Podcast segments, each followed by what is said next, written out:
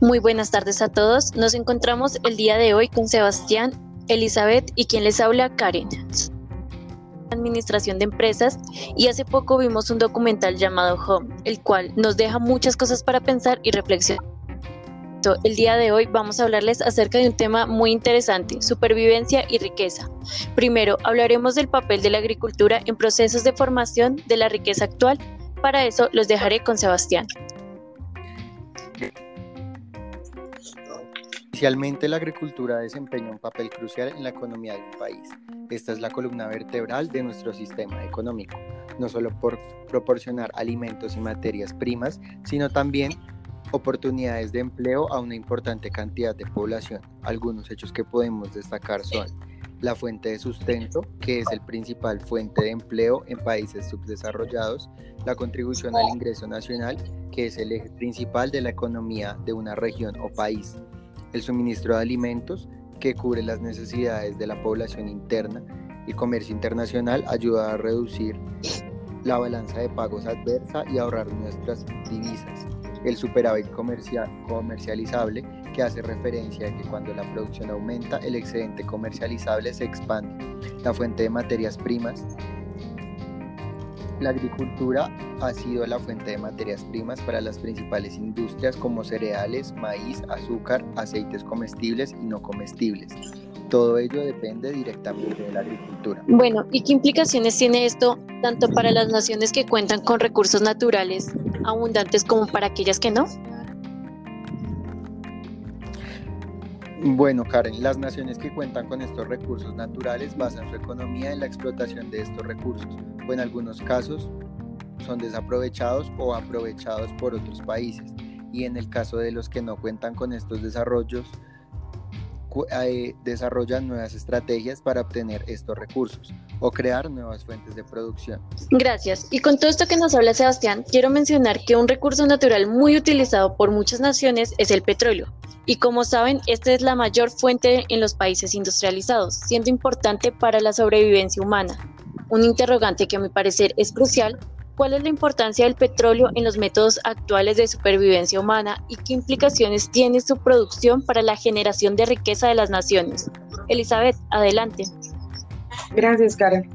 Con el petróleo algunos de nosotros nos hemos beneficiado, como lo es el transporte, la gasolina, calefacción, iluminación, colorantes, detergentes, entre otros, del cual la humanidad jamás se había beneficiado pero hace que nuestro modelo de vida sea completamente dependiente del petróleo. Y en más de 50 años hemos modificado la Tierra más rápido que todos nuestros antepasados. Un dato curioso pero no halagador es que un litro de petróleo produce la misma energía que 100 pares de brazos durante 24 horas. Pero en el mundo solo el 3% de los campesinos poseen un tractor. Sin embargo, su producción domina el planeta. Aún sabiendo que el fin del petróleo se acerca, nos negamos a creer. La economía petrolera es un mercado politizado y global. La permanente tensión en el mercado del petróleo deja las economías expuestas a sufrir las consecuencias de alzas inesperadas y abruptas en el precio del crudo. Cuando la demanda o la oferta experimentan algún cambio o ajuste por mínimo que éste sea, en países productores como Colombia, los choques tienen el potencial de generar un desarrollo económico favorable, que bien administradas incitan el crecimiento y desarrollo pero en caso contrario desembocan en serios problemas estructurales del andamiaje económico. Como podemos evidenciar en el documental, Nigeria es el primer país explotador de petróleo del continente africano. Sin embargo, el 70% de la población vive por debajo del umbral de la pobreza. El país posee riqueza, pero sus habitantes no tienen acceso a ella. Es una verdad mundial. La mitad de los pobres del planeta viven en países ricos en recursos, ¿Qué implicaciones creen ustedes tiene la supervivencia de una población, poseer riquezas gracias a la productividad de sus factores y contar con altos niveles de concentración de dicha riqueza? Sí, sí Karen. Eh, como es el caso de Nigeria, existen muchos países donde la desigualdad y la pobreza abundan a pesar de tener muchos recursos, debido a que la concentración de riquezas están en pocas manos.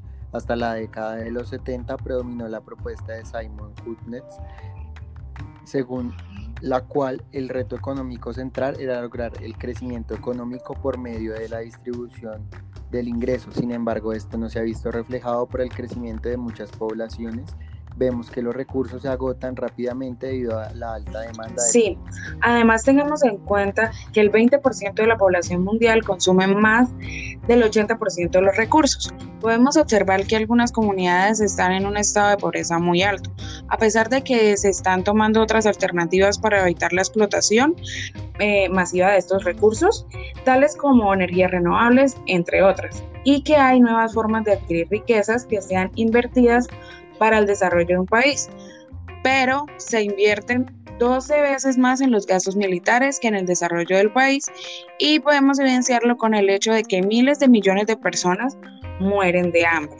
Creo que debemos replantearnos el funcionamiento del mundo actual y de estas concentraciones de riqueza en pocas manos.